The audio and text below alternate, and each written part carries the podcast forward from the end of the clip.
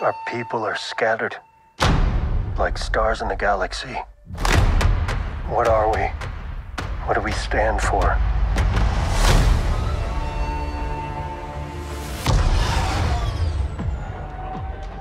Being a Mandalorian's not just learning about how to fight. You also have to know how to navigate the galaxy. That way, you'll never be lost. Muy buenas tardes, fraguaseros y fraguaseras. Aquí estamos otra tarde más. eh, aquí en el podcast de la fragua de Vescar. En este caso vamos a comentar el eh, cuarto capítulo de la tercera temporada de esa pedazo de serie que nos están dando con The Mandalorian. Porque eh, vaya capituletes más, más curiosos nos están dando y en este caso, en este concreto que ha sido además de los cortitos, por así decir, porque dura media hora nada más, bueno, aproximadamente, pero dura media hora aproximadamente, eh, nos han dado una cantidad de información, una cantidad de datos e incluso detallitos con los que mucha gente estaba un poco confusa, que han resuelto y, encima nos han dado una aventura mm, épica y digna de, las pelis de, acción míticas, eh, con referencias incluso a Harryhausen y cosas así. O sea, eh, un capítulo que eh, a mí en particular me ha encantado. Como siempre, ya sabéis que a mí me encanta todo, pero, pero en este caso lo he disfrutado como un enano. Me ha emocionado muchísimo por muchísimos motivos. Para comentar este capítulo, en este caso, no solo estoy yo, tampoco estamos todos los que de- deberíamos estar, pero sí me acompaña, eh, igual que ahora que acabamos de grabar también el, capítulo de, de Bad Batch, también me acompaña el maestro coleccionista y gran inquisidor Paco. ¿Qué tal, Paco? Hola Randy, aquí estamos disfrutando del día, qué alegría cuando uno se encuentra dos episodios de dos series diferentes, pero tan, tan buenos, ¿no? Un episodio buenísimo esta semana de, de The Bad Batch y también otro episodio muy bueno de, de The Mandalorian. Concretamente este de Mandalorian yo llegaba con mucho hype, por, bueno, un poco por la información que se había ido filtrando estos días anteriores sobre, bueno, sobre el título del episodio, sobre el responsable de, o los responsables del guion. Llegaba con mucho hype, pero, pero aunque el hype era alto, no, no me ha decepcionado para nada. Un episodio que me ha gustado muchísimo. ¿No? Y además, un episodio que nos ha sorprendido también que, que, igual que el anterior, que lo han estrenado a las 8 de la mañana en vez de las 9. Sí, parece que han cambiado el, el horario, no sé exactamente por qué. Yo no sé si es porque todavía no tienen pillado bien el cambio de hora que se hace aquí en España de, de horario de verano a horario de, de invierno y viceversa. Pero, pero por la cara nos han sacado estos dos últimos capítulos a las 8 de la mañana y ¿Mm? por lo general se publicaban a las 9. Sí, normalmente era a las 9 siempre. Entonces, yo no sé si es para darnos tiempo a asimilar todo lo que está pasando para luego ponerte con The Bad Batch o viceversa, no sé cómo, cómo verán nuestros oyentes el, el orden de capítulos, ¿no? No sé, o sea, el orden de series, no sé cómo lo harán. Yo en mi caso siempre veo The Mandalorian primero y luego veo The Bad Batch. Yo creo que, que todos vemos Mandalorian y Bad Batch, menos Locatán, que, que verá primero Bad Batch y después Sí. el Mandaloriano, porque ella va por, por pri- prioridades y para ella la prioridad Sí, sí, absoluta los es- clones. Los clones para ella. Sí, sí, un saludo muy grande a, Sí, un a saludo, un Locatán. saludo. Un saludo a todos los miembros de la Fragua que no han podido estar por trabajo o porque estén malitos, en especial al jefe Nas, que está ahí con, un, con una infección de, los bronquios o algo así, el pobrecito. Así que un, un saludo muy grande para todos. Y, nada, vamos a entrar un poquito en materia, ¿no? Vamos a comentar todo lo que nos han dado. Ya desde el principio, yo creo, eh, nos, lo han, nos lo han planteado muy guay. Vemos a los mandalorianos en este planeta entrenando, entrenando como, como lo hacían antiguamente. Además, me mola mucho que hay muchos más de los que yo pensaba inicialmente, porque sí que es verdad que en los trailers hemos visto, pues no sé, a cuatro, cinco, seis, incluso siete mandalorianos, pero aquí hay un montonazo. O sea, aquí en la escena inicial puedes contar fácilmente unos 20 o 30. Sí, eso que, eso que algunos habían caído ya en el primer episodio en el ataque de, del cocodrilo, ¿no? Ahí cayeron unos cuantos, pero se ve que sí, que parece ser que hay más de los que de los que parecía por los trailers.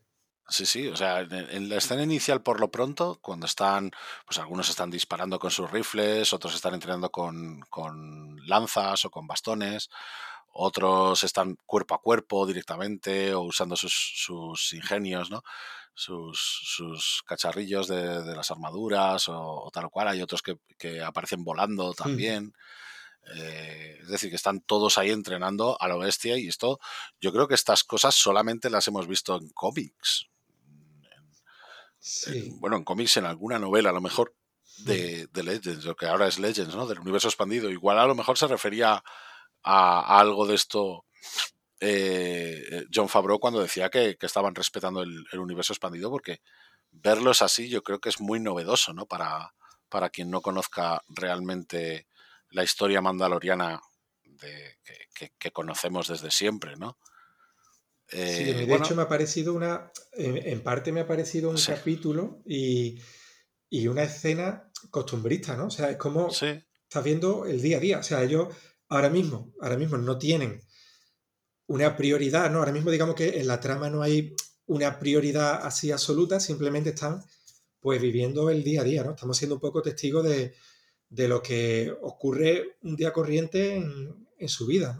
Sí, de hecho lo vemos además a través de los ojos un poco de, de Bocatán, que, ella está en el medio de, toda esta. De, todo este entrenamiento, ¿no? Hay un momento, pues eso, en el que vemos a, unos entrenando, uno, dos, tres, no sé qué, y, el, y la escena cambia a ella, que está mirando todo eso, y, y luego pasa a Grogu directamente, ¿no? Eh, vemos que Grogu está en lo que parece al principio, parece que está como usando la fuerza, ¿no? O por lo menos nos engañan un poco con eso, ¿no? Parece que está moviendo rocas y todo el rollo.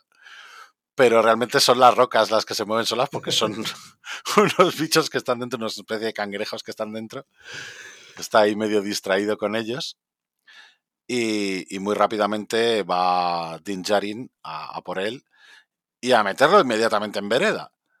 O sea, meterlo directamente en, el entrenamiento. Oye, chaval, ya, ya te toca a ti, deja las piedras porque hay que aprender con los demás huérfanos.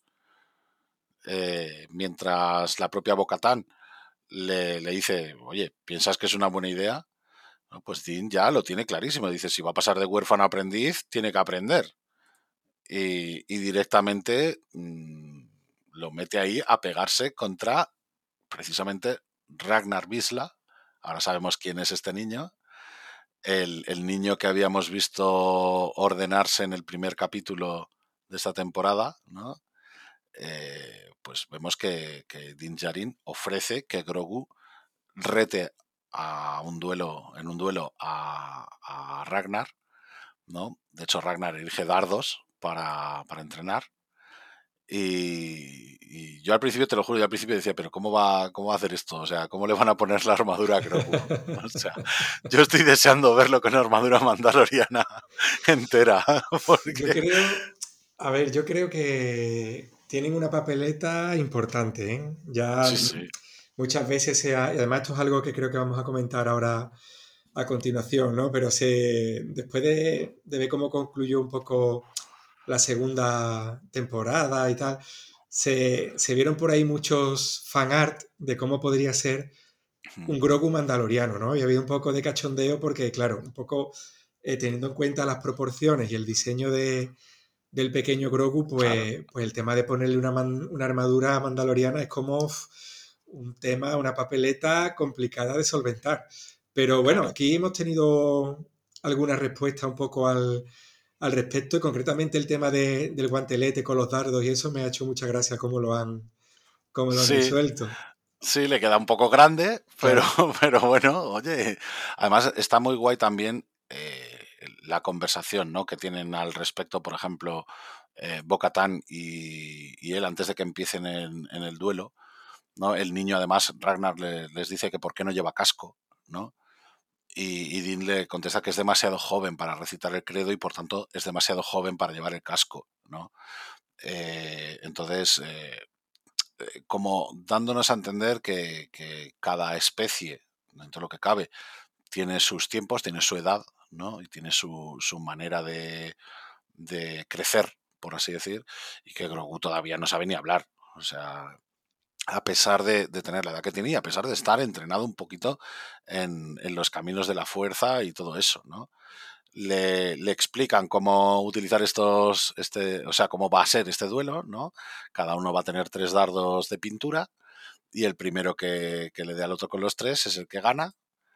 Eh, la propia Bocatal le explica también cómo, utilizarlo, ¿no? Eh, les dicen que es una sola ronda, la mayor puntuación gana, básicamente. Eh, entonces Grogu al principio estaba un poquito titubeante, entonces Ragnar aprovecha ahí para, darle dos, dos dardazos para dispararle dos dardos.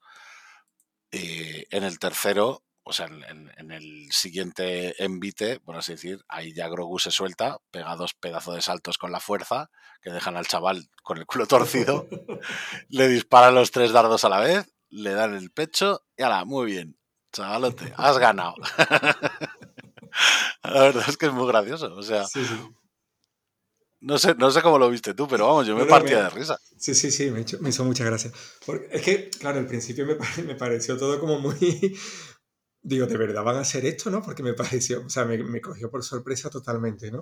Eh, ya después, bueno, más o menos te lo imaginas, ¿no? Tú dices, bueno, creo que al fin y al cabo sabe utilizar la fuerza y a poco de que esté concentrado y entienda lo que tiene que hacer, digo, seguramente salga vencedor del duelo, pero sí que, claro. sí que es muy gracioso, está muy, está muy simpático, ¿no? El tema del duelo lo vi, lo interesante porque eh, al fin y al cabo, aunque en ese momento no lo sabemos, porque es verdad que en ese momento todavía no lo sabemos, pero bueno, no deja de ser un duelo entre el hijo de Mando y el hijo de, de Paz Vizla, y en cierta manera, pues casi una metáfora un poco de, esa rivalidad que, que, existe, ¿no? Esto es como cuando los padres van a ver a sus hijos jugar al fútbol, que aunque sea un partidillo que no tenga mucha importancia, pero están ahí los padres que parece que les va a dar un infarto súper pendientes de que su hijo sea el, el, vencedor, ¿no? Entonces yo creo que aquí hay implícito algo más, ¿no? Y, sí que me hace mucha gracia el hecho de que, de que al final sea Grogu el que sale claramente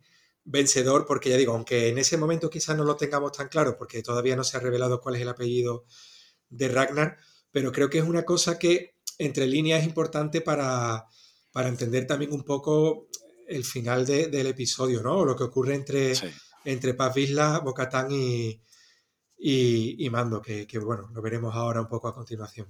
Sí, de hecho, el, comienzo es un poco gracioso, pero no deja de ser también un, buen homenaje ¿no? a costumbres mandalorianas, ¿no? a ese honor entre, entre guerreros. Pero claro, la, entre comillas, el desenlace dura poco porque de pronto aparece una bestia alada enorme y se lleva a Ragnar. Precisamente pilla a Ragnar, Mando le va a disparar y es Paz el que va y le dice, no, no, no, sin blasters porque puedes matar al niño, eh, vamos a seguirla hasta su guarida, ¿no? Entonces inmediatamente salen un montón de ellos con, sus mochilas propulsoras, entre ellos Paz Vizla y, y Dean, pero se les acaba el combustible, que esto es algo que me encantó ver, la verdad, pues siempre o sea, en la serie siempre lo vemos usar el, jetpack como si no pasara nada. O sea, venga, para arriba, para abajo, no sé qué. Pero sí que es verdad que los jetpacks son muy limitados. Entonces está muy guay que se les acabe el combustible, tengan que, parar en, una montaña y ahí ya vemos la nave de Bocatán persiguiendo a la, propia bestia, ¿no? Que es precisamente aquí donde, donde da comienzo en sí el episodio, ¿no? Con, con Bocatán volviendo y diciéndoles, oye, He estudiado a la bestia, he peinado el terreno, he mapeado la ubicación, sé dónde está el bicho. Les enseña holográficamente eh, dónde está el, nido del bicho, ¿no? Diciendo que las montañas son muy altas y que, eh, eh, tienen que, hacer una, avanzada de ataque, ¿no? Para, intentar rescatarlo, ¿no? aquí ya vemos que Paz, Bisla Mando y, y Bocatán son los que van a ir a, por el niño, a por Ragnar, mientras Grogu se queda con la herrera, ¿no? con la armera de, la fragua. ¿no? Eh, entonces, mientras ellos se van, Grogu entra en la armería eh, ella le explica, ¿no? Esto es la fragua de Beskar, básicamente.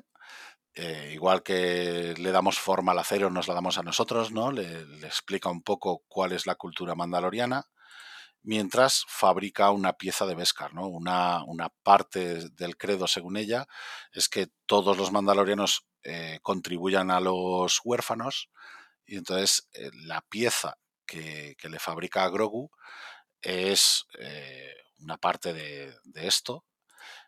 Y mientras se está poniéndola en la propia fragua y mientras están saltando las chispas y todo esto, yo creo que aquí llega ya el momentazo del capítulo, que es Grogu poniendo una cara de ternura impresionante mientras retrocede en el tiempo en sus pensamientos y revive el flashback de la Orden 66 cuando estaba en el templo.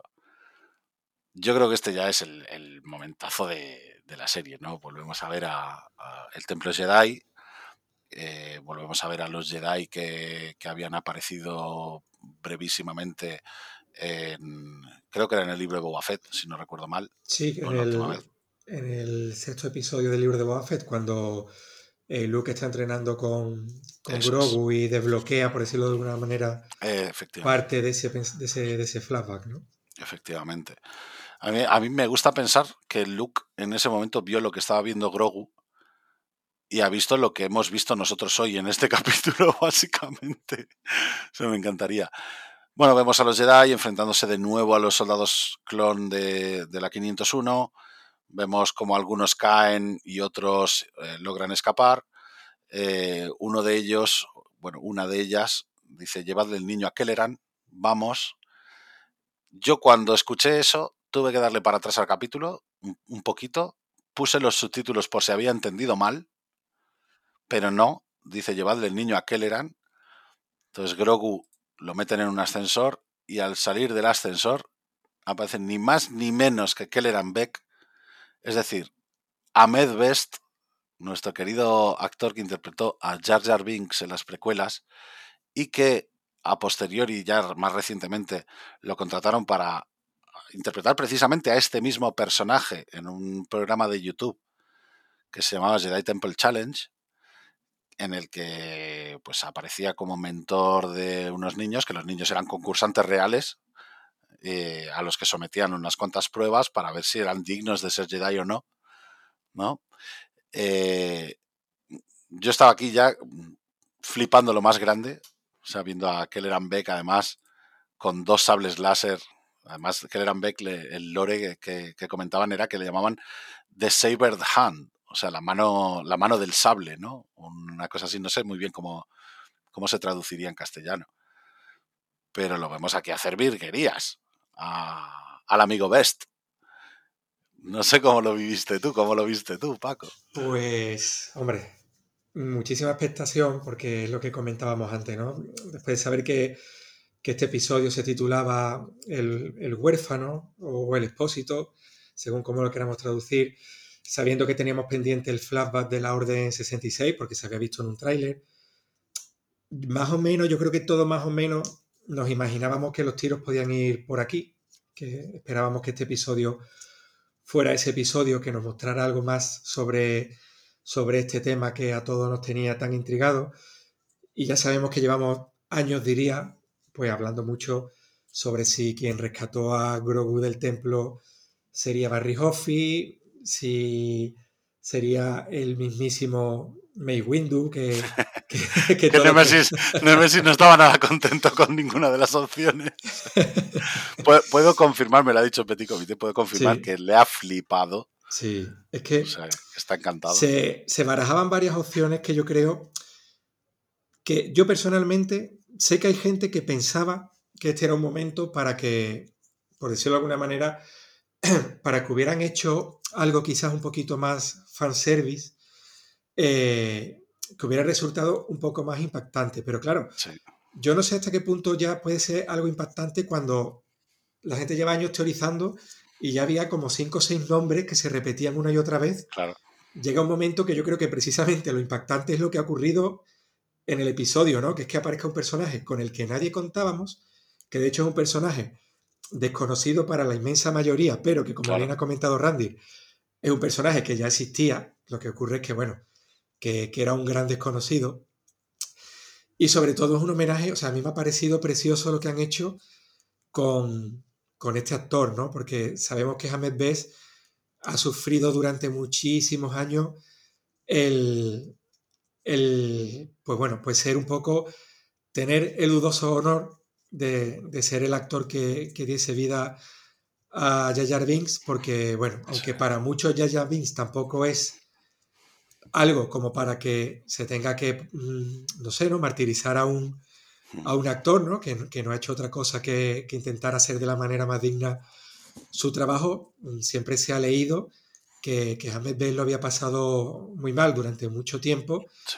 y, y, yo creo que ha sido precioso el que lo hayan rescatado para precisamente convertirlo en un personaje que posiblemente, posiblemente ya sea mítico, ¿no? O sea, le han dicho, ven sí. para acá que te vas a convertir en el personaje que, le, que salva la vida a, a, a, Grogu, ¿no? Un personaje del que la gente lleva meses y años deseando conocer, ¿no? Entonces, mi sorpresa fue abismal, porque vamos, no me lo podía no me lo podía creer, pero me pareció un detalle pues, pues precioso. Yo estoy súper encantado con, con la decisión. Aparte que es que visualmente creo que la escena está rodada de una forma brutal. Me fascina mucho, ya lo hizo, eh, el episodio está dirigido por, por Carl Weathers, ya me sorprendió muchísimo cuando dirigió eh, su episodio en la segunda temporada de, de Mandalorian, que creo sí. Que también fue el cuarto, fue aquel en el que hacían aquella incursión en la base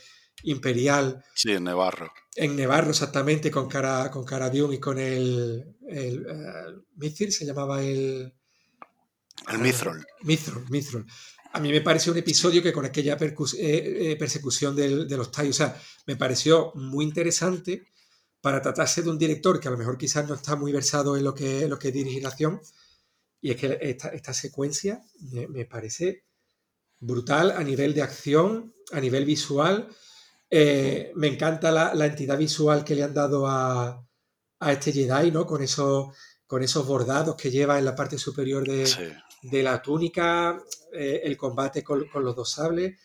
Me ha parecido fascinante. Ya digo, puedo entender que haya gente que no fuese exactamente lo que esperasen, uh -huh. pero yo creo que ha sido una decisión absolutamente maravillosa. Yo creo que también. De hecho, fíjate si es, si es bonito lo que han hecho, que, que no solo es una oportunidad más para, para ver que, que, Best es un tío que, que sabe actuar muy bien, uh -huh. lo hace muy bien.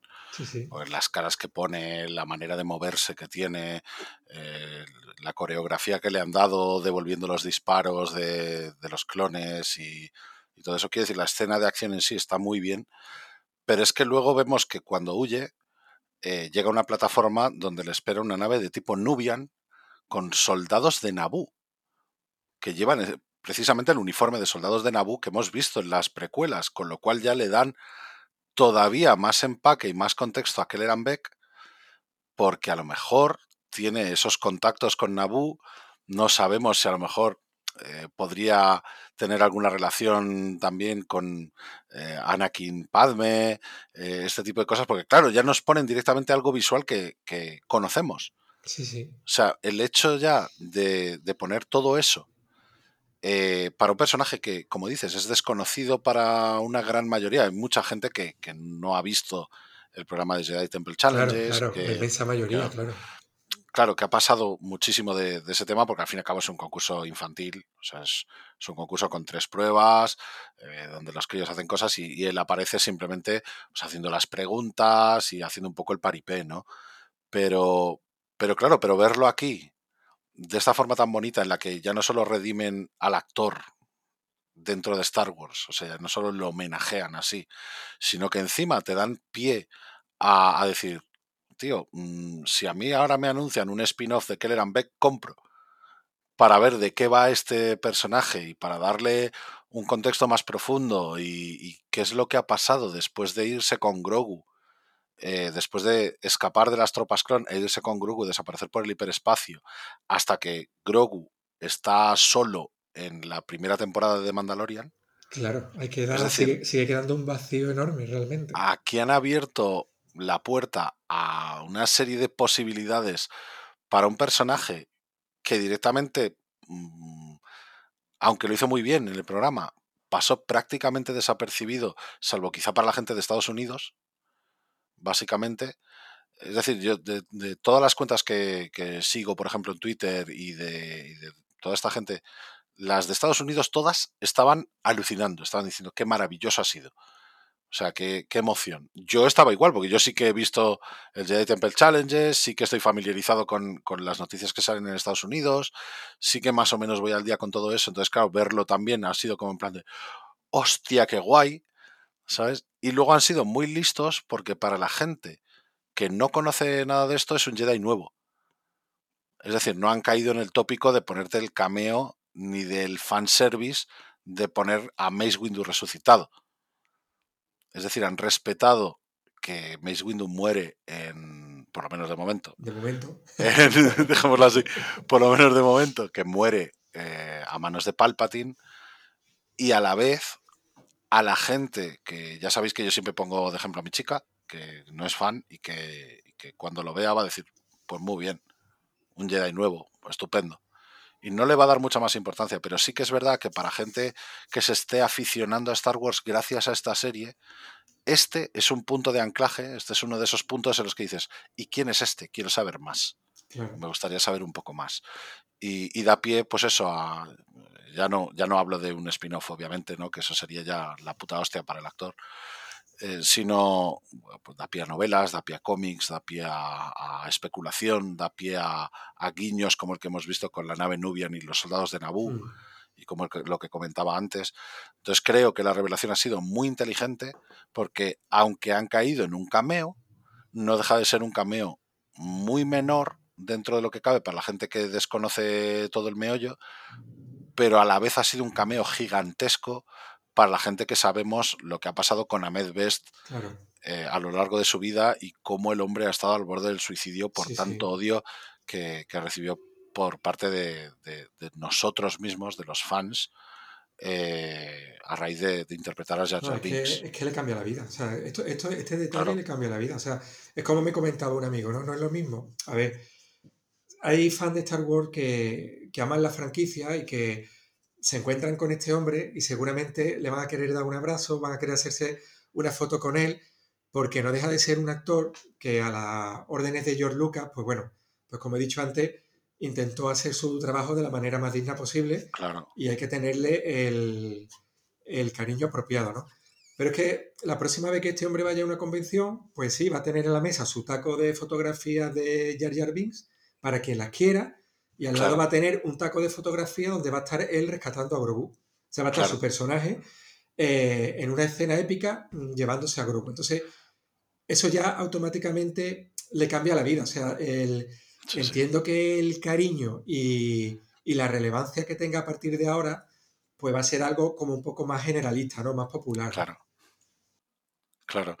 Eh, a ver, al final, obviamente, esto redunda en beneficio de él y yo me alegro infinito. O sea, me alegro infinito porque mm, ni se merecía el odio que, suscitó el personaje de Jar Jar, a mi juicio. Eh, ni es justificable eh, acosar a, un actor por hacer su trabajo, básicamente. A ninguno, haga lo que haga. Quiero decir, si haces tu trabajo y lo intentas hacer lo mejor posible, eh, no hay justificación alguna para que un personaje de ficción te suscite un odio tan visceral a una persona como para llegar a desearle la muerte, ¿no?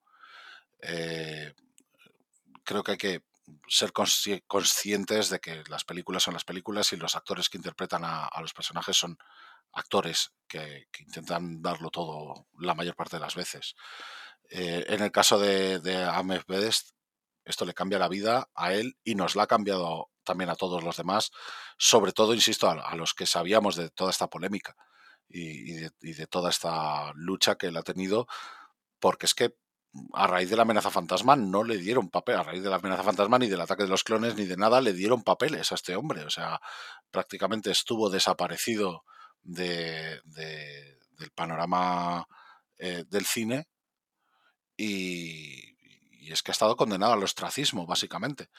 Entonces la oportunidad que le dieron con Kelleran Beck en, Jedi Temple Challenges fue una oportunidad muy bonita, pero esta ya es como por así decir, la confirmación, ¿no? Ya está, este es el puño en la mesa, o sea, este es el, hecho de decir, mirad, chavales, o sea, aquí está este personaje que ha hecho cosas muy importantes y esta es una de ellas.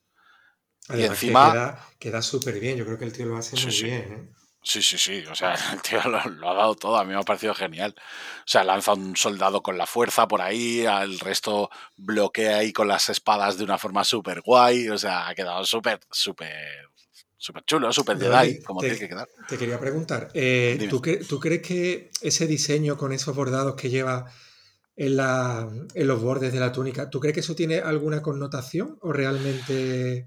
Yo no sé, porque en, Jedi Temple Challenges no los llevaba. No, no, no los llevaba. Iba vestido con, un traje muy parecido, pero no tenía ese. sí, no, eh, tenía esa túnica con esos ribetes dorados. Pero sí que es, yo creo, un pequeño guiño a la Alta República. Que es la, época en donde los Jedi, donde los diseños de los Jedi sí que iban de ese palo. Y creo que es un poco una introducción para ver eh, cómo puede quedar en pantalla para que después en The Acolyte no nos sorprenda tanto, porque va a ocurrir. O sea, esto es, esto es así. O sea, ya se han filtrado fotos de The Acolyte del rodaje y ya hemos visto a algún Jedi que no lleva una túnica tan de monje, ¿no? Tan como la que estamos acostumbrados.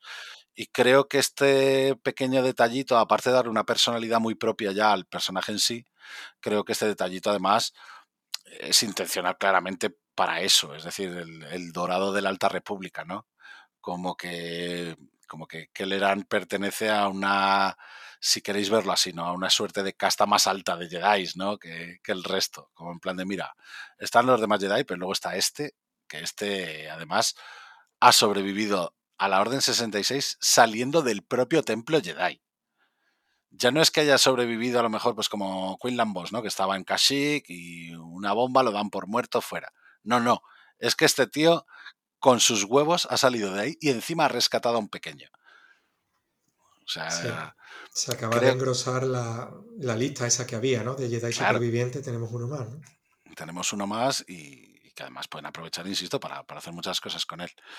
Pero bueno, visto esto, que por fin nos han desvelado quién es el que rescata a Grogu del Templo Jedi, los vemos huir además de, de las lanzaderas, de las cañoneras clon, eh, justo a tiempo además, mientras los soldados de Naboo se quedan ahí para, ayudarles a, escapar, ¿no? Eh, mientras eh, viajan o mientras salen de, de, Coruscant y saltan el hiperespacio, volvemos al presente, volvemos al momento en que Grogu está con la armera, mientras ella está haciendo una pieza de armadura que va a ser la primera pieza, es la primera pieza de, de armadura que lleva Grogu, ¿no? O sea, básicamente le dice que el acero mandaloriano le protegerá mientras crece y se fortalece y, que esa rondel, mm, dice, crecerás eh, dentro de este rondel igual que llenarás tu puesto, huérfano Grogu.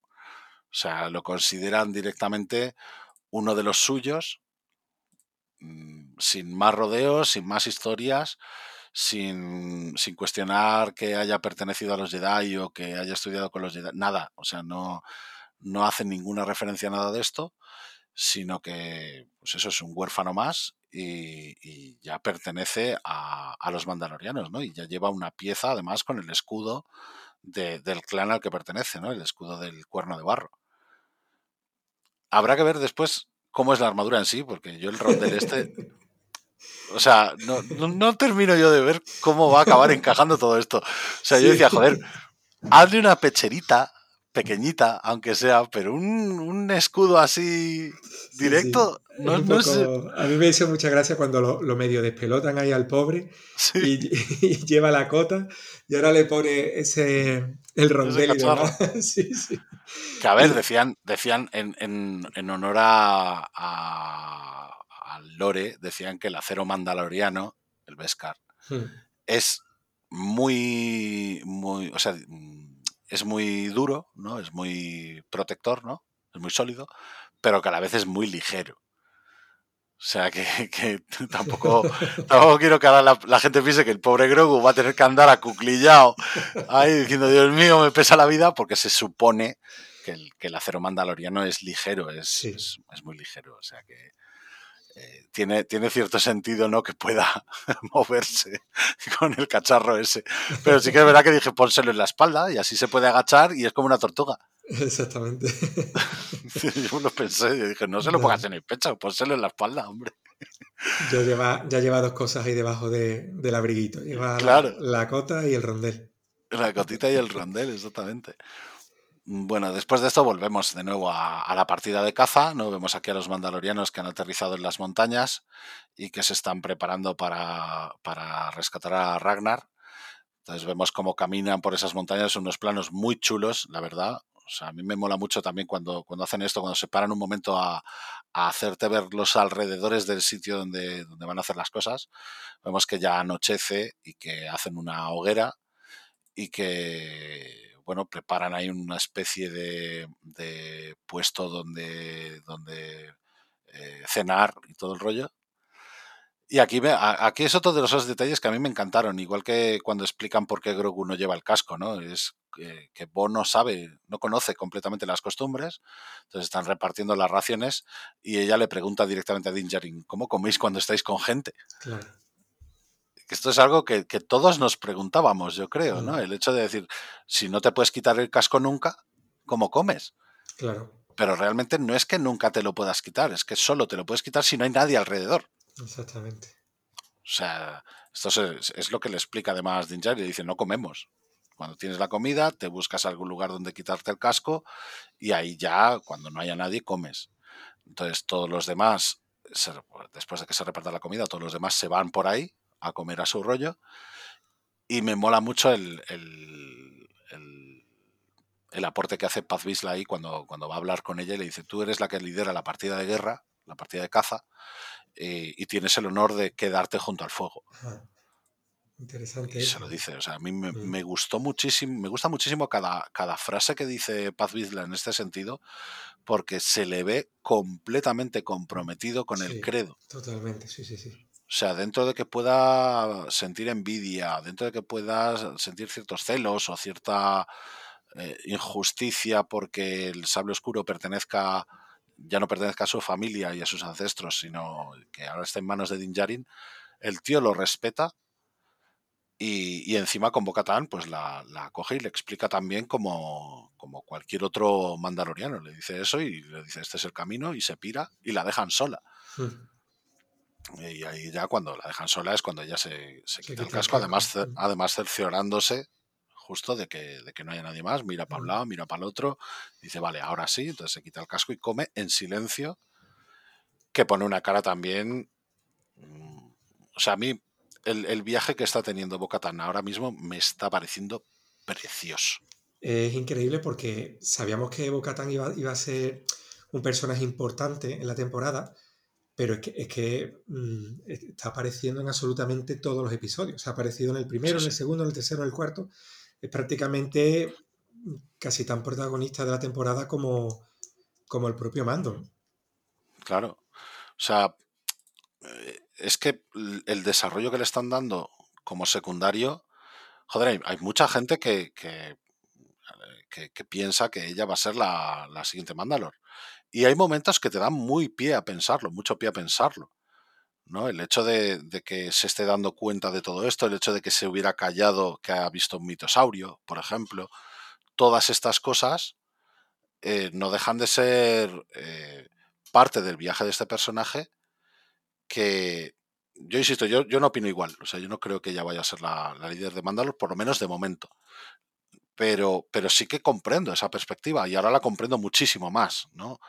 Precisamente por esto que, digo, porque el viaje que está teniendo me está pareciendo fantástico. O sea, pasa de ser una tía totalmente desencantada, que de hecho se mofa de Din Djarin cuando lo conoce por primera vez, ¿no? Le dice, oh, eres uno de los hijos de la guardia, oh, sois unos extremistas fanáticos y no sé qué, ¿no? Como, como asumiendo que, que lo del credo es una superchería y es una tontería, y ahora que, se ha visto obligada un poco a meterse ahí, está diciendo, hostia, es que cuidado, a lo mejor no es tan tontería, a lo mejor esto sí que me proporciona ese honor y esa, esa, eh, esa, esa comodidad por ser mandaloriana que me faltaba.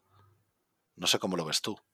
Sí, sí, no, no, es una evolución brutal. O sea, eh, que la has resumido perfectamente. Tenemos a la Bocatán que, que le decía a Din Djarin que, que estaban locos, básicamente, que la, que la, que la Herrera y, y todos los que perseguían el, ese credo eran unos, unos fanáticos locos. Y, y, ahora la tiene que, que, lo está abrazando, ¿no? Que es la noche y el día. Es un, un viaje absolutamente extremo pero sin embargo se está dando de una manera que yo creo que, que tiene cierta, cierta lógica, ¿no? Yo creo que lo están haciendo bien porque, claro, sobre todo a raíz de lo que es la visión de, del mitosaurio, claro, que es lo que a ella lo hace eh, replantearse totalmente la, esas creencias.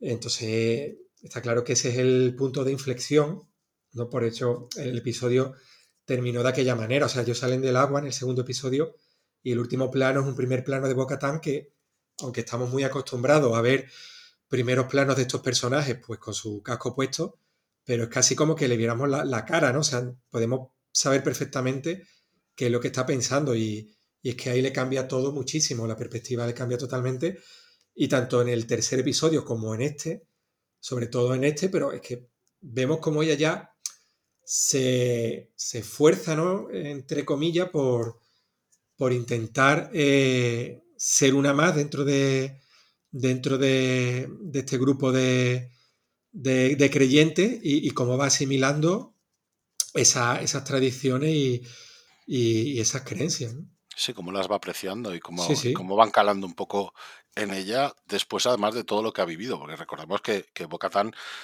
eh, ha vivido mmm, las guerras clon desde su apogeo, o sea, y ha, vivido en, en, Mandalor cuando Mandalor, antes de las guerras clon, cuando, cuando Mandalor, el propio Mandalor estaba en su esplendor máximo, ¿no? Por así decir.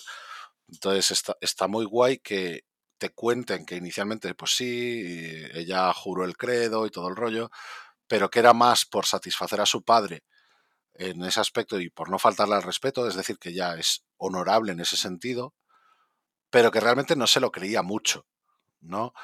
Pero ahora es cuando realmente yo creo estamos viendo cómo, cómo empieza a calar en ella, cómo empieza a, hacer mella en, ella. Y de hecho, la, parte final del episodio, que ya, ya la comentaremos ahora en, en un momentito, la parte final del episodio es donde más, por lo menos para mí, donde más lo representan.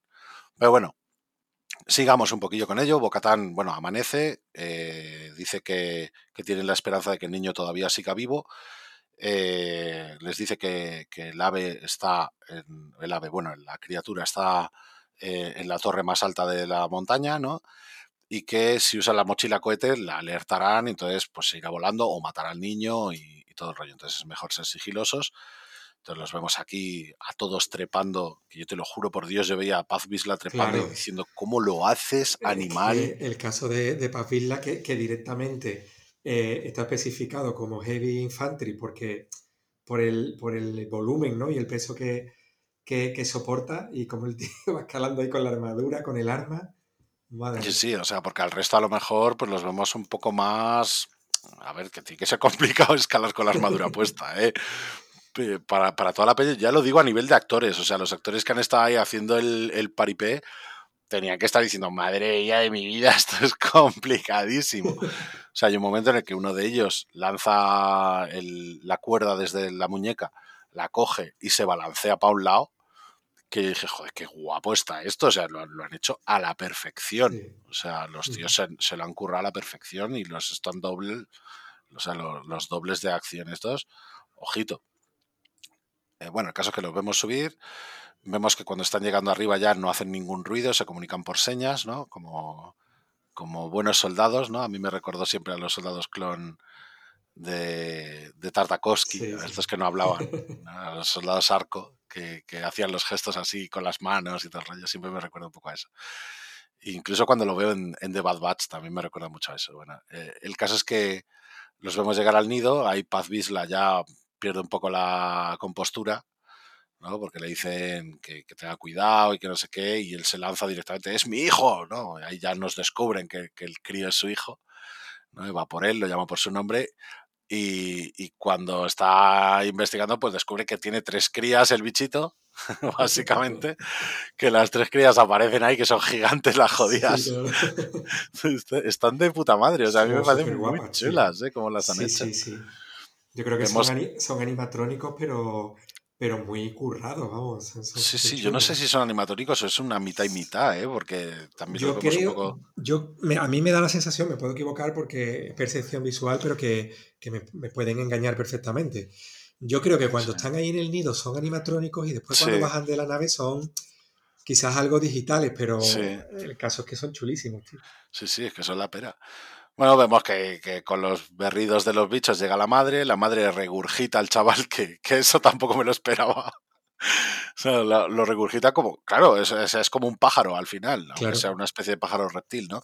Entonces vemos que lo regurgita y lo vomita, el chaval está vivo, entonces ya claro, todos se lanzan a por él, pero el bicho lo coge con, una pata a él y al padre directamente se lo, se lo mete en la boca, en su lugar, y sale volando, entonces, claro, todos ya, o sea, la escena de acción está en el aire, hmm. o sea, me parece fantástica, o sea, se nota que, que Fabro ha experimentado mucho con Iron Man, sí, sí, sí. porque los momentos en los que mm, usan el, la mochila propulsora, la mochila cohete, el jetpack, como quieras llamarlo, me parecen brutales todos. O sea, pero todos. Hay un momento, por ejemplo, en el que, en el que Din Djarin, no, Bocatan, es Bocatan la que se acerca al niño, intenta cogerlo, intenta darle la mano, eh, se pone debajo del ala del bicho, el bicho le da un, un, tortazo con el ala, ella cae y pierde, de hecho, uno de los protectores de los hombros de, la armadura. Eh, ese momento me ha parecido fantástico, pero luego el momento en el que eh, Paz Visla, por ejemplo, un poco antes, le mete con el, con el lanzallamas dentro de la boca mm. al bicho, o, ya cuando todos los demás después empiezan a lanzarle las cuerdas para atarle la boca. Eh, primero atarle la boca, luego Dinjari le ata un ala. Un ala, sí. Es decir, toda esa secuencia o sea, yo estaba flipando, estaba diciendo, madre mía, madre mía, los mandalorianos guapísimos, ¿eh? Sí, sí, está muy bien, está muy bien hecho. O sea, yo creo que en el episodio anterior se, alabó mucho la, escena de la persecución de los casas de los, de los Tai, que, se decía que, que siendo una serie tenía calidad cinematográfica, que podían estar perfectamente en una película. Y, y, yo con esta escena he pensado lo mismo, es que está muy bien hecho. Cuando, cuando digamos que la serie se pone seria y hay alguna escena de acción así potente, yo creo que por el momento está aguantando súper bien. Eh, eh, como se suele decir, el, bueno, el tirón, ¿no? Que está, que está soportando bastante bien la, responsabilidad de ser una serie con un buen presupuesto y, y no decae en ese sentido. Sí, yo, yo opino igual. O sea, yo ya digo, las escenas son muy rápidas. Sí que es verdad que eh, en el, en el CGI, cuando hay movimiento, siempre se abusa un poco del, del motion blur, yo hmm. creo. Que esto es algo muy recurrente. O sea, para sacar las fotos para el hilo de fraguasidades, aquí nos va a costar la tira. Claro, claro, pues basta con el... porque, porque estás ahí pendiente de. En este fotograma veo que esto se mueve demasiado rápido y no veo bien a, esto que aparece de fondo. Y, eh, pero, pero aún así, yo creo que aquí está todo usado de una forma perfecta. O sea, hay un momento también para liberar a Paz Visla en el que Bocatan le tira la cuerda a, a un lateral de, de, la cabeza de la criatura y se impulsa hacia, hacia ella se queda agarrada y le clava el cuchillo, entonces es cuando Paz Visla cae y no logra eh, volver a remontar el vuelo, pero sí logra aterrizar en una montaña, ¿no? Que es justo después de esto cuando atan a la bestia y provocan que, caiga al agua. Ese momento es fantástico, o sea, el momento en el, que, en el que el propio Din Djarin le da un golpe en la mano para que suelte al crío y lo rescata a él. O sea, esto también es importantísimo, además, que lo rescate el propio Din Djarin en un escenote mientras el crío está cayendo y él se impulsa con la mochila cohete para abajo para cogerlo. O sea, esa escena también me parece brutal de todo punto. Además, el niño cayendo, pero, pero ni grita ni nada. O sea, el crío está ahí diciendo, si esto es lo que hay, es lo que hay, este es el camino y fuera. ¿Sabes? O sea, me ha encantado todo eso. Eh, de hecho, el, propio crío cuando está cayendo eh, hace como, o sea, se pone los brazos un poco, eh, extiende los brazos un poco como para evitar el tirón de la gravedad, ¿no? Como, para hacer un poco de, de ofrecer más resistencia al, al, aire y todo el rollo, en plan de, joder, es que hasta el niño, aunque sea un doble, quiero decir, pero hasta el niño lo hace súper bien. Y, bueno, esto mientras la bestia les cae al lado. O sea, el momento en el que Dean lo rescata y la bestia cae al agua es la leche. Sí, por eso decía Randir que, que, me sorprende mucho cuando veo este tipo de escenas en, en directores que en principio no te imaginas que se vayan a desenvolver bien en este tipo de escenas. Es verdad que todo, que todo esto está planificado previamente mediante previsualización y tienen evidentemente una gran ayuda técnica, pero es que después está todo muy bien resuelto. A me ha sorprendido muchísimo. Sí, sí, sí. O sea, yo, estaba igual, o sea, estaba, vamos, flipando porque visualmente es una auténtica pasada y, coreográficamente, por así decir, o sea, no sé si esa expresión existe, si no existe me la acabo de inventar, pero coreográficamente también parece la leche cómo han conseguido aunar todos los efectos prácticos, el movimiento de los actores y todo eso, eh, de una forma que es perfectamente realista. Es decir, cuando cae el niño, cómo cae al principio dando giros y dando vueltas y tal, cómo se estabiliza él en el aire, eso extendiendo los brazos y todo el rollo, cómo lo coge Dinjarin rápidamente mientras la bestia cae al agua, salpica y se mueve. Y además vemos que yo creo que por eso precisamente nos presentaron al cocodrilo tortuga del primer capítulo, precisamente vemos por qué nos la habían presentado, porque la bestia cuando cae al agua aparece otro cocodrilo tortuga de estos y se la come. A mí me recordó al momento de siempre hay un pez más grande, ¿no? sí. es Muy, típico de Star Wars, ¿no? El que aparezca una bestia mayor que atrape al anterior, ¿no? Muy clásico, sí. De, hecho, también con tintes de Parque Jurásico, ¿no? Cuando veíamos al bicho este salir del agua y, y, todo el rollo. Es decir, tiene, tiene cosas así que molan mucho. La cosa es que, bueno, Din Djarin lleva al crío junto a su padre. Yo creo que esto ya es precisamente el revulsivo que necesitaba Paz Visla. Le dice gracias. O sea, directamente le da las gracias, obviamente ha salvado a su hijo, joder. Y él le dice que este es el camino y él le responde lo mismo, como siempre. Se, reconcilia con, yo creo que con los dos, ¿no? Con Mando y con Bocatán, que ha liderado un poco el, el asalto. el asalto, claro, el rescate además es la única nave aparentemente que tienen ahí. Aparentemente, insisto. Pero, pero sí que es verdad que, esto ya es un, paso importante precisamente de cara... Yo insisto, yo, yo es que veo de líder a, a Dean. O sea, a lo mejor me equivoco y luego es Bocatán, pero yo sigo viendo de líder a Dean mm, no porque lidere, sino precisamente porque no lidera y, mm. no le interesa. o sea, yo sigo diciendo que el mejor líder es el que no, Claro, o sea, yo, yo creo que el mejor líder es el que no quiere serlo. El que lo asume al final porque no le quedan más cojones y porque es necesario que alguien dé un paso al frente. Sí, pero no, lo, ve, no, lo hace por interés propio, no tiene la ambición. Claro, claro. O sea, ahí sí que veo a lo mejor, bueno, lo veía más antes, eh, pero ahora ya no tanto, pero ahí sí que podía eh, comprar lo de Bocatán, ¿no? Que Bocatán pues siempre ha tenido ese, ese rollito un poco, ¿no? De, de pues, recuperar el sable, ¿no? Esa era su misión, la que ella había asumido para reconquistar Mandalor y todo el rollo. Pero es que creo que a raíz de haber entrado en las aguas vivas ha cambiado. Ha cambiado por completo.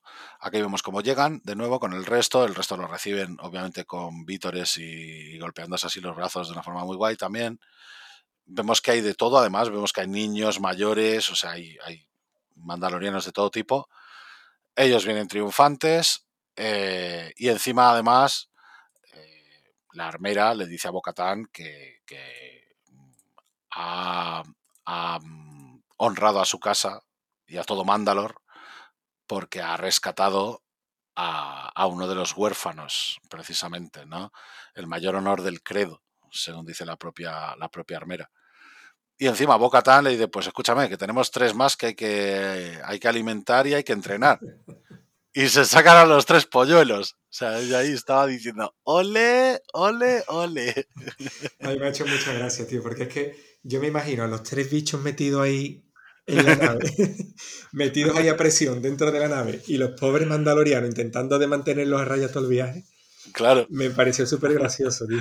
Sí, sí, además súper súper bien hecho con un trocito de carne sacándolos por ahí. Sí, sí, sí.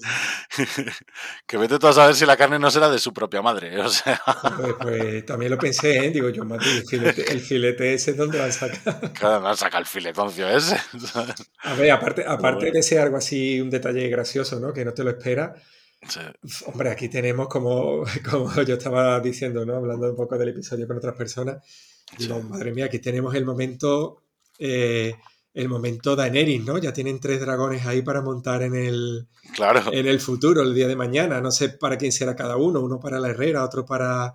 No lo sé, pero, pero bueno, está claro que eso está puesto ahí con vistas a que dentro de alguna que otra temporada Mm. tengamos tres buenas criaturas para, para montar, ¿no? Claro, claro. O sea, hay que dejarlas crecer, pero, pero Claro. ahí están, efectivamente. Eh, bueno, aquí en, este caso, pues la armera se da cuenta de que, de que a Bo le falta una pieza de la armadura, ¿no? De que ha sufrido un desperfecto. Y inmediatamente le dice, ven conmigo. Y, va con ella a la fragua, donde ella le dice, oye, mm, ¿sería aceptable que llevase una hombrera de los búhos nocturnos y, y la otra con el mitosaurio? Este es otro de los detalles que a mí me parecen preciosos también con respecto al lore, y es que la armera dice el mitosaurio nos pertenece a todos los mandalorianos y siempre es pertinente llevarlo. O sea, siempre es aceptable, perdón, llevarlo. O sea, es algo que, que mola mucho porque mm, vemos aquí las tribulaciones de la propia Bocatán. Sí. O sea, vemos que ya aquí ya se está replanteando las cosas. Aquí ha Sí, hecho sí. algo útil. Ha sido eh, la jefa de la partida de caza, por así decirlo, la líder de la partida de caza, y aquí ha hecho realmente algo útil para su pueblo de verdad. Aunque sea un pueblo más reducido y aunque sean extremistas eh, que, a lo mejor van eh, demasiado lejos ¿no? con, con las costumbres y, todo eso, pero realmente aquí es donde de verdad ha hecho algo que ha servido. Entonces, bueno, Yo no me, la- la verdad sí. que me sorprende aquí en este punto, eh, como ella, en el tercer episodio, cuando salen de las aguas vivas y tal, como ella se calla un poco el tema de que ha visto al, al mitosaurio, yo pensaba que era algo que ella iba a mantener en secreto como, Mm. como por más tiempo. Y sí que me sorprende Sí, que, que lo saque a relucir, ¿no? Esto sí que me cogió un poco, un poco Sí, por a mí también. sorpresa. por, por eso creo que se lo está replanteando de verdad, porque a mí esa, esa es la impresión que me daba inicialmente, incluso cuando lo vio, ¿no? Cuando se lo cayó dije, que cabrona tendrá sus propios planes y tal y cual. Pero ahora, precisamente, que se lo ha comentado, además, no se lo comenta a Dean, se lo comenta a la armera. Y, y la conversación es muy esclarecedora, ¿no? Como, o sea, la armera lo considera como que ha tenido una visión, no como que ha visto un mitosaurio de verdad. Y él dice, no, no, pero que es verdad. Y ella le dice, sí, sí, pero que, que, que, vamos, que, que es muy común cuando eliges recorrer el camino del Mandalor tener, tener estas visiones, ¿no? O ves muchas cosas, ¿no? Sí. La respuesta es muy ambigua. La verdad es que Claro, deja a Bocatán ahí, yo creo que la deja un poco con el culo torcido, ¿no? Porque le, la Claro. responde, pero de una manera muy ambigua, que creo que no sabe muy bien por dónde interpretar. claro, y, y a nosotros mismos también nos deja un poco con el culo torcido, en el sentido de decir, ¿el mitosaurio estaba ahí de verdad o no? Hombre, yo, yo entiendo que, es- que estaba de verdad, pero que la armera da por hecho de que no es posible. Sí, pero Que ella, lo toma de una eso. manera un poco más, pues eso, ¿no? Una, fo- Claro, una claro. manera un poco más filosófica y, Sí, sí, y, claro. y que no, y que da por hecho de que no es real, ¿no? Vamos, quiero pensar yo que va por ahí. Claro, yo, yo quiero pensar también que va por ahí, pero también siembra la duda en la propia Bocatán. Sí, sí. Porque sí. ella después de eso se queda calladita y se queda sí. como diciendo, eh, hostia, ¿lo habré visto de verdad? O sea, lo que yo pensaba que era real, ¿lo es? ¿Realmente? ¿O ha sido como una suerte de premonición después de haberme metido en las aguas vivas? Porque se, se lo dice ella también, ¿no? Le dice, después de meterte en las aguas vivas, cuidado. ¿Sabes? Entonces, es- esto es, yo creo, lo, bonito, ¿no? Que, ahora mismo podamos interpretar estas cosas así, ¿no? Y, que no sé yo si esto A ver, entiendo que va a tener más trascendencia, obviamente. Y, quiero suponer que el, que el mitosaurio es de verdad, también, obviamente.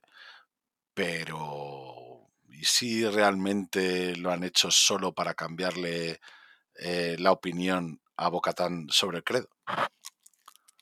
Y ahí lo dejo. Supongo que lo que queda de temporada veremos algo, claro. algo más sobre esto. Claro. Pero de momento ya ha dado ese paso que ya digo, yo pensaba que, que ya no lo iba a confesar tan, tan a las primeras de cambio. ¿eh?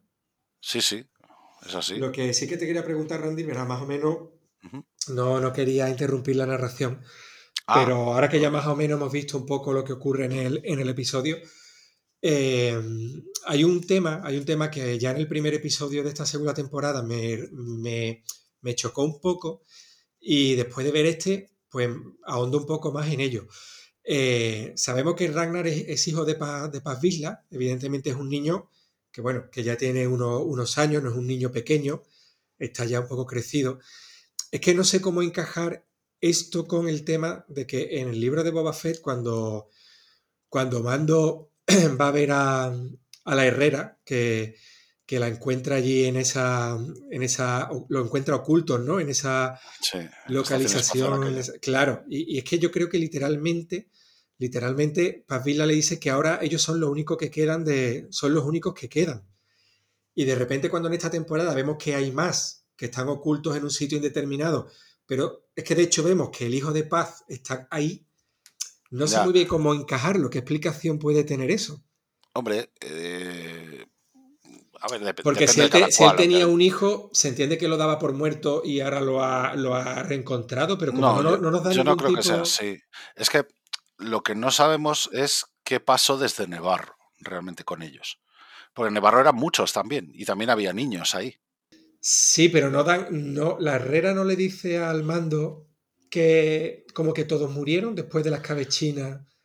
No estoy seguro. Cuando se ahora, me has, hecho dudar. Cuando se encuentran allí cerca de, donde estaba la fragua, del escondite, se encuentra una pila de cascos, que hay como una montaña de cascos, y la herrera le dice como que eso es lo que queda porque, porque el imperio arrasó con ellos después de las cabecinas aquellas que hubo en el tercer episodio de la primera temporada. Entonces yo siempre he entendido que igual yo estoy equivocado, pero yo he entendido que es que realmente ya no queda, ya no queda nadie. Y de hecho, sí que revisé el episodio de Book of Boba Fett y salvo que la traducción sea esté mal interpretada, Paz la dice, ahora solo quedamos nosotros tres.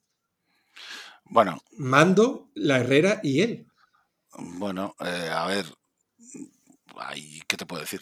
O sea, eso puede ser un volantazo fácilmente. Sé que, de momento, sé, que de momento no hay ningún otro medio que nos hayamos saltado, no hay ninguna aplicación eh, por ahí perdida que se nos haya escapado. Simplemente que, me genera muchas dudas porque lo veo como que hay falta, falta algo. No sé si en un momento dado se explicará o... No, es, una duda muy razonable. Yo, yo no, creo ni que lo expliquen. Pues puede ser que no, ¿eh? puede ser que no lo expliquen.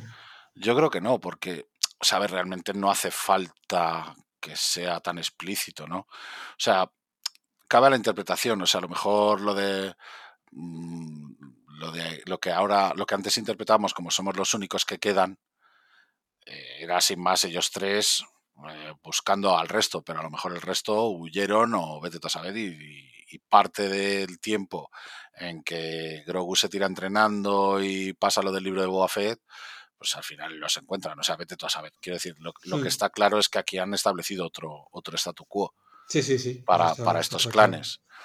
Yo quiero suponer que aunque el imperio provocara la escabechina que provocó, se cargó a los mandalorianos que fueron a ayudar a, a Din Djarin.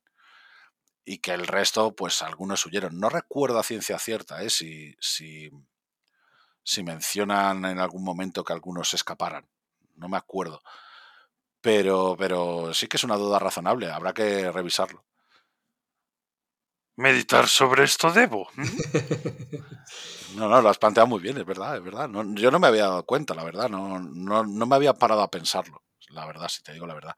Es que como realmente es un tema del que no se habla claramente, sino que lo único que tenemos son dos líneas, dos líneas de diálogo que además puede ser que estén traducidas mm, de una manera un poco Mm, no literal, sino también de, forma un poco ambigua, pues claro, realmente no sé. es fácil no... tenerlo muy claro. Sí, es, fácil interpretarlo como tú dices, de hecho. Es, muy fácil, sí, es cierto. Pero bueno, eh, que, a ver, que es lo que te digo, puede ser un volantazo también que hayan dado y han dicho, vale, sí, pues en el libro de Buffett dijimos que había solo estos, pero mira, vamos a tirar la casa por la ventana eh, y todo el rollo. También, en parte, tengo dudas al respecto, porque es lo típico. O sea, si Fabro ya tiene la cuarta temporada escrita, ¿cuándo tenía la tercera? Mientras estaban trabajando en el libro de Boba No sé si me explico, quiero decir. Sí. Mm, yo creo que es más cuestión semántica que, que de planificación, pero puede ser perfectamente lo otro también. Entonces, bueno, no sé. tampoco le voy a dar mucha más importancia, pero, pero, pero no por nada, sino porque nos han dado unos escenotes en este capítulo que mira, Eh, que todavía se me ponen los pelos de punta. Sí, sí, está muy No lo, no, lo, no lo, había comentado, pero la parte de, de Coruscant visualmente me parece una burrada. Espectacular. El tema de ver esos clones que son clones físicos, ¿no? Que, que siempre lo hemos hablado, que ganan muchísimo cuando se ve que son armaduras reales eso, eso es espectacular. No sé, son estas casualidades que tiene Star Wars, que de una semana para acá tenemos Coruscant por todos lados. O sea, lo tuvimos la semana, la semana pasada, lo hemos tenido en el episodio de hoy, en el de Bad Batch también.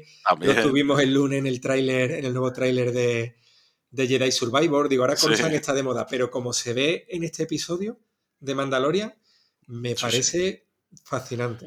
Es espectacular. Y una vez teniendo los recursos ya hechos, por así decir, es decir, si tienes ya Coruscant renderizado en un Real Engine 5 y con las iluminaciones que tú quieras y todo el rollo, al final rodar eso no deja de ser más fácil que, que, nada. Es como cuando tienes una maqueta y la reutilizas todo el rato para, lo mismo. O sea, no deja de ser el mismo tipo de recurso que está ahí y, que lo pueden usar para esta serie, para la otra y para de más allá. O sea, mm.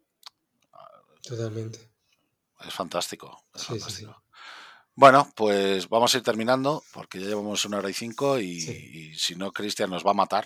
Y eso que el episodio duraba media hora, que, la gente criticaba, pero vaya se ha dado para, para flipar y para... Lo decía en Twitter, no hay, que, no hay que subestimar los capítulos cortos o aparentemente cortos porque... Está súper bien aprovechado, que te da muchísima, eh, muchísimos momentos entre los personajes principales se desarrollan muchas cositas pequeñas, pero que se, se, van desarrollando de cara al final de, la temporada. Tiene muchísima acción, tiene momentazos, la verdad es que tiene de todo. Claro. Y, sobre todo da que pensar y da que especular y que teorizar a ver qué es lo que va a ir pasando en, a lo largo de esta temporada, porque todavía quedan muchas cosas por ver. Así que, así que a ver qué pasa. Paco, muchísimas gracias, como siempre, por, estar aquí comentando con tan buen acierto y tan buen criterio este capitulete. Nada, un placer. Se ha disfrutado muchísimo el capítulo y, he disfrutado como mínimo lo mismo comentándolo contigo porque, porque sí que es un placer de poder hablar de cosas que nos han gustado tanto ya te digo, y, además el mismo día, que muchas veces es los míticos, no, no hagas spoilers, no, no lo comentes, no, no, no, aquí lo comentamos y, estos días saldrá el, podcast para que lo podáis disfrutar. Muchísimas gracias también a, todos los que están por ahí escuchándonos, como digo siempre, a los que emplean su tiempo en escuchar nuestras divagaciones. Eh, gracias y otro saludo a todos los demás miembros de la Fragua que están esparcidos por la galaxia como, como estrellas, como mandalorianos. Pronto eh, sonará el cuerno de guerra para, para que vuelvan a reunirse bajo el credo. Así que pronto nos reuniremos todos para, comentar estas cositas. Randy, perdona, que sé que vas a despedir ya, pero muy brevemente. Sí, sí, Quería mandar un saludo al canal de, de Topper Life que, que, nos ha hecho una mención súper graciosa porque él hace, hace una reacción, de, una video reacción de los episodios y, la que ha hecho en relación a, este, a este episodio, que me ha hecho mucha gracia porque cuando la, sabemos que hay un momento en, el episodio en que la armera, cuando está hablando con Grogu al lado de la fragua, le explica, ¿no? Dice, esta es la fragua. Y, y Topper, eh, reaccionando al vídeo, dice, la fragua de Vesca. Dice, ahí es donde está Andro. Y, me, ha hecho, me ha hecho mucha gracia, ¿no? Ha hecho ese, ese comentario, ese saludo para Alejandro y digo, joder, pues se, la, se, lo devuelvo. Digo, cuando hagamos el podcast le mando, le mando un saludo a él. Claro que sí, saludos para todos. Eh, pues nada, por, por, mi parte, poco más que, que, añadir. Simplemente eso, agradecer a todos los que están ahí siempre al pie del cañón escuchándonos. Y, poquito más. Vamos a ver qué es lo que ocurre en los siguientes capítulos. Que sigamos disfrutándolo tanto y que sigan ofreciéndonos un contenido de, de, esta talla que, que creo que es maravilloso y una gran época para ser fans. Así que que Frog Lady os acompañe.